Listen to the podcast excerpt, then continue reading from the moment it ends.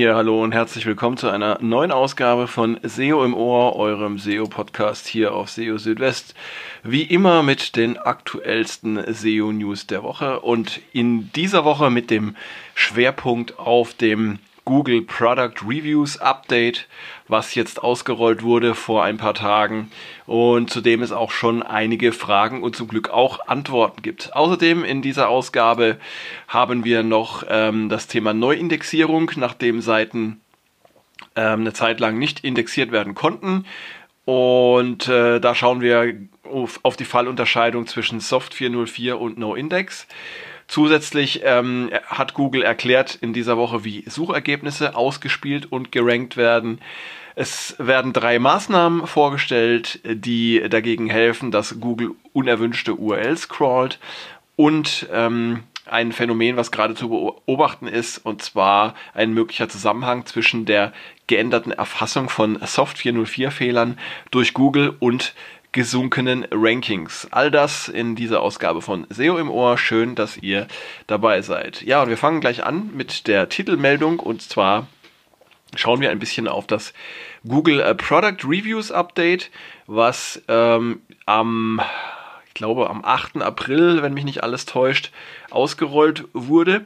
Und ja, dieses Update ähm, soll für bessere Suchergebnisse sorgen im Zusammenhang mit Produkttests und ähm, ja, ähm, weil ja Produkttests ein doch äh, recht häufiges und oft gesuchtes ähm, Thema sind, ähm, hat dieses Update natürlich auch eine ähm, gewisse Bedeutung. Man muss dazu sagen, und äh, das ist auch gleich die ähm, erste Frage, ähm, äh, auf die sich das bezieht. Wo wurde das Update überhaupt ausgerollt? Und sind überhaupt deutschsprachige Suchanfragen betroffen? Aktuell ist es so, dass das Product Reviews Update ähm, erstmal nur für englischsprachige Suchanfragen ausgerollt wurde, wobei weitere Sprachen erfolgen sollen. Einen offiziellen Zeitplan dafür gibt es aber noch nicht. Ja, welche Arten von Websites sind denn nun von diesem Update betroffen? Betroffen sind vor allem Websites, bei denen Produktbewertungen im Vordergrund stehen und nicht einzelne Produkte. Und ja, das dürfte ähm, gerade auf viele Affiliate-Websites zutreffen.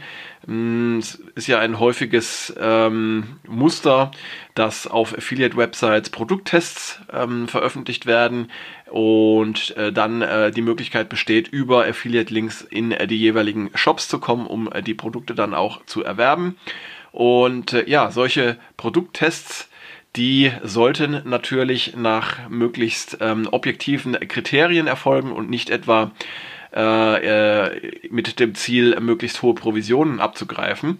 Und äh, ja, gerade aus diesem Grund ist es sehr wichtig, ähm, auf Affiliate-Websites zu schauen ähm, in Zusammenhang mit diesem Update, denn ja, hier wird ähm, der Qualität der Produkttests ähm, in Zukunft eine noch größere Bedeutung zukommen.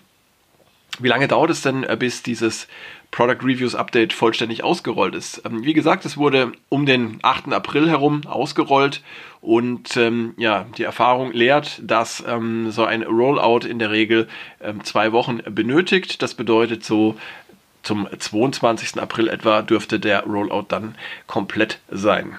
Mm. Eine weitere Frage, die auch schon häufig gestellt wurde, ist, ob das äh, Google Product Reviews Update ein einmaliges Update ist oder ob es regelmäßig stattfinden wird. Dazu hat sich Google auch geäußert und ähm, erklärt, dass solche Updates in Zukunft öfter bzw. regelmäßig stattfinden werden, ebenso wie zum Beispiel Google Core Updates. Allerdings werden die Product Re Reviews Updates ähm, im Gegensatz zu den Core Updates nicht immer im Voraus angekündigt werden, weil ähm, nur ein vergleichsweise kleiner Anteil von Suchanfragen betroffen ist. Was ist denn der Hauptunterschied zwischen Google Core Updates und den äh, Product Reviews Updates? Zunächst einmal sind äh, beide Updates so gestaltet, dass sie äh, Websites auf breiter Ebene bewerten. Allerdings handelt es sich um äh, unterschiedliche Algorithmen, äh, wie John Müller von Google erklärte, und es stehen äh, dabei auch unterschiedliche Aspekte im äh, Fokus. Möglich ist außerdem auch, dass ähm, die Product Reviews irgendwann ganz normaler Bestandteil der Rankings werden und äh, sich nicht mehr nur auf bestimmte Typen äh, von Websites beschränken. Eine wichtige Frage ist natürlich auch, wie kann ich für ein Product Review oder wie kann ich für das Product Reviews Update optimieren. Dazu hat Google eine Liste von Empfehlungen veröffentlicht und äh, in diesen Empfehlungen wird beschrieben, welche Eigenschaften Produkttests aufweisen sollten, um den äh, Qualitätsansprüchen äh, möglichst zu entsprechen. Und dabei sind vor allem diese Punkte wichtig. Es sollte Expertenwissen zum Ausdruck kommen. Stichwort EAT lässt grüßen. Ähm, die physische Darstellung äh, des Produkts und dessen Verwendungszweck sollten ähm, auch vorkommen, wie qualitative Messkriterien in verschiedenen Leistungskategorien. Es sollten Unterscheidungsmerkmale zu Konkurrenzprodukten dargestellt werden. Ähm, die Beschreibung von Vergleichsprodukten oder ähm, eine Beschreibung, welche Produkte am besten für bestimmte Verwendungszwecke geeignet sind, ist ebenfalls empfehlenswert. Vor- und Nachteile des getesteten Produkts sollten selbstverständlich auch enthalten sein. Der Werdegang und die Entwicklungsgeschichte des Produkts sollte beleuchtet werden. Wichtige Entscheidungskriterien ähm, für die jeweilige Produktkategorie sollten genannt werden, damit man das Ganze auch nachvollziehen kann. Und Designkriterien und ihre Auswirkungen auf die Anwender ähm, und all das äh, sollte über die Herstellerangaben hinausgehen. Mit diesen Punkten könnt ihr dann schon ähm, dafür sorgen, dass eure ja, Produkttests ähm, eine bessere Qualitätsbewertung erhalten können. Und ähm, ich würde also empfehlen, ähm, dass ihr euch auch an diese Punkte, an diese Liste haltet, wenn ihr auf euren Websites Produkttests veröffentlicht.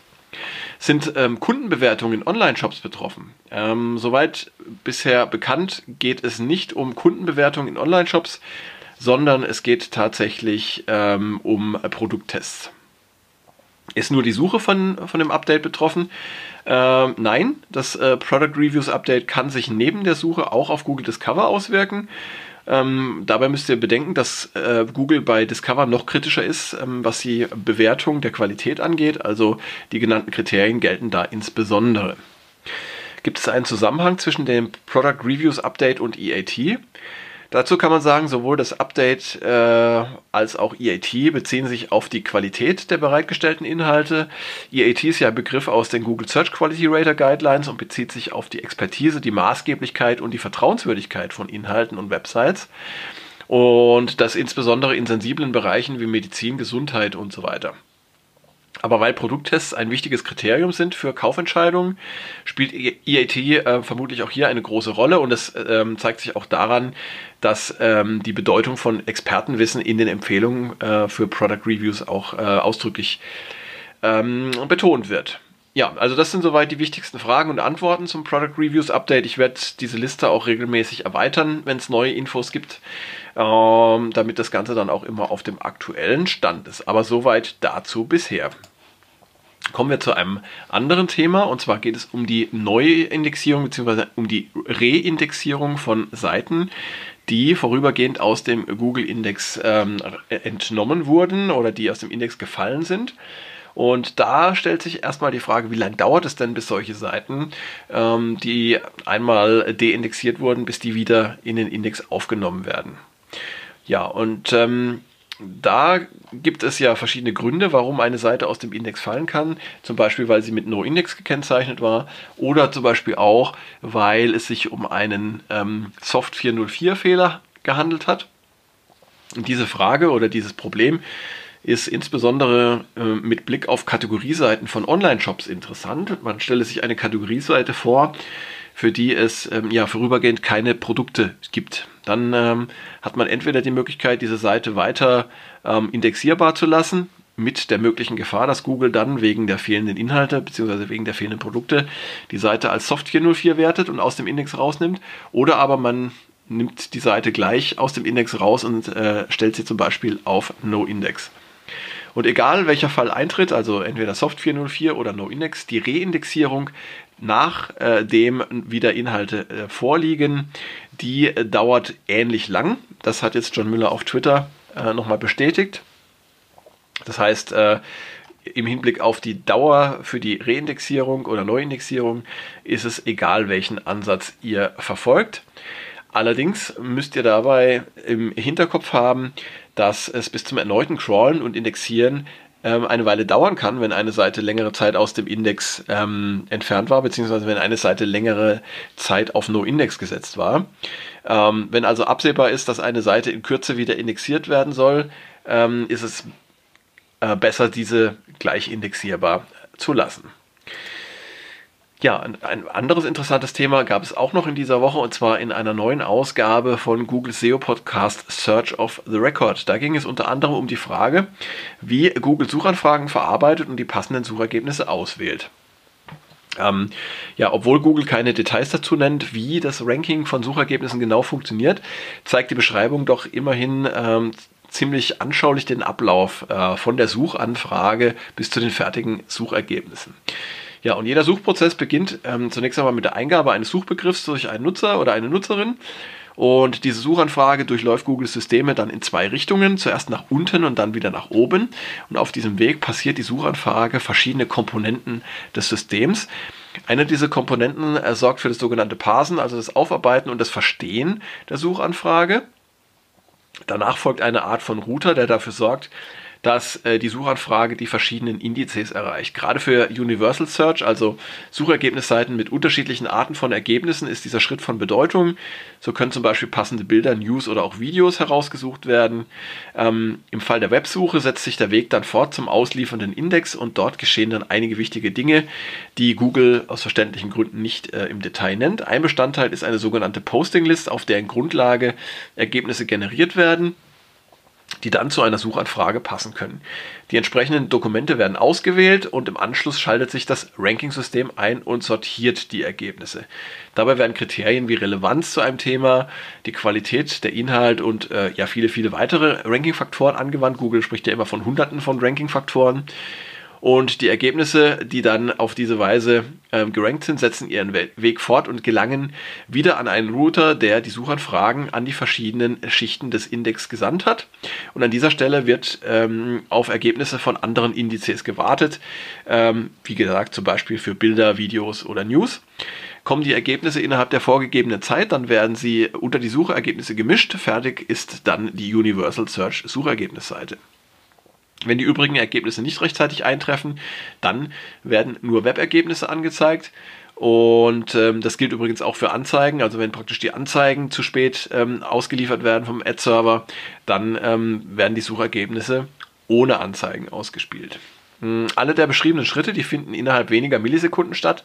Und wenn ein Teil des Systems nicht rechtzeitig antwortet, dann werden diese Ergebnisse wie beschrieben eben nicht einbezogen. Ähm, Einzig äh, die Ausnahme sind Webergebnisse, denn auf sie wird immer gewartet.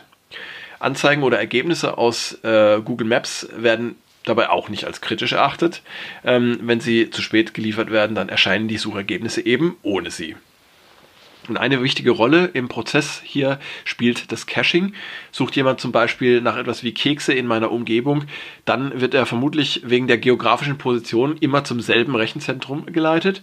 Und nach der ersten Suche nach Keksen würden dann weitere Ergebnisse vermutlich aus dem Cache ausgespielt werden, sodass nicht der gesamte oben beschriebene Weg für diese Suchanfragen nochmals beschritten werden muss. Und das sorgt für eine schnellere Ausspielung der Ergebnisse. Ja, und äh, selbst wenn jetzt im Podcast keine Details zur Anwendung der Ranking-Faktoren auf die Suchergebnisse genannt werden, dann vermittelt die Beschreibung zumindest einen groben Einblick, wie Google äh, die Ergebnisse für Suchanfragen auswählt. Und besonders faszinierend dabei finde ich die Geschwindigkeit, in der all das passiert. Also eine sehr schöne Darstellung, wie ich meine. Ja, jetzt kommen wir zu einem äh, Fall bzw. zu einem Problem und zwar, was ist denn, wenn äh, Google ähm, die falschen URLs einer äh, Website crawlt und wenn das dann auch noch ähm, sehr, sehr viele URLs sind?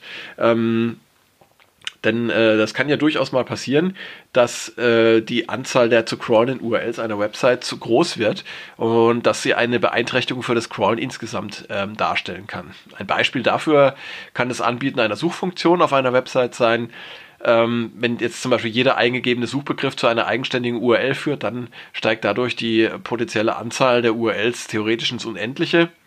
Ähm, eine weitere Quelle unkontrollierbarer URLs sind Open Redirects. Ähm, es gibt immer noch Websites, auf denen es Weiterleitungen gibt, die sich per URL-Parameter auslösen lassen, um zum Beispiel auf Nutzereingaben zu reagieren.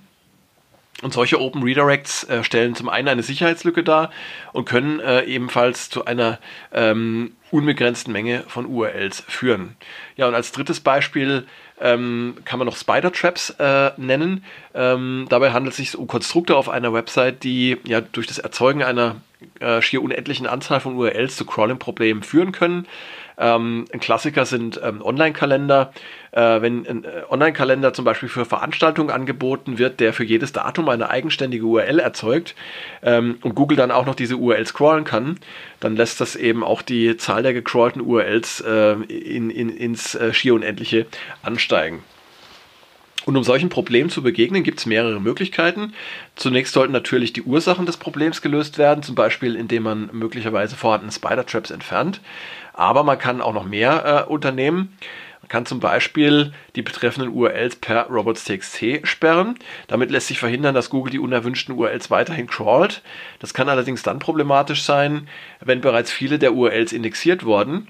Denn das Indexieren lässt sich nicht per robots.txt sperren. Zudem kann Google dann möglicherweise auf, die, äh, auf ein äh, vorhandenes No-Index äh, nicht mehr zugreifen, ähm, wenn die Seiten nicht mehr gecrawlt werden können.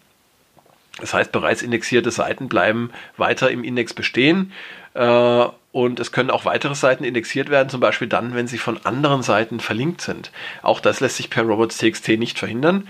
Ähm, Google wird dann die Seiten allerdings ohne Inhalte indexieren, äh, weil eben das Crawlen der Seiten nicht möglich ist. Was ihr auch noch machen könnt, ist die Crawl-Frequenz per Google Search Konsole verringern. Ähm, in der Google Search Konsole gibt es ja die Möglichkeit, die Crawl-Frequenz ähm, für den Googlebot ähm, herabzusetzen. Und das führt dann dazu, dass äh, Google sich beim Crawlen auf die wichtigsten URLs konzentriert. Problematische URLs wie äh, die aus den oben genannten Beispielen würden dann weniger gecrawlt werden. Ja, und als dritte Möglichkeit könnt ihr noch Feedback an Google senden. Ähm, ihr könnt tatsächlich für das äh, zum Crawlen äh, zuständige Team von Google Feedback senden und hoffen, ähm, Unterstützung zu halten. Auch das könnt ihr über die Google Search Konsole machen. Ja, also wie man sehen kann, äh, in Situationen, äh, mit Crawling-Problemen sollte man schnell reagieren, äh, um die Ursache der Probleme zu beseitigen und dafür zu sorgen, dass nicht noch mehr unerwünschte URLs gecrawlt und indexiert werden.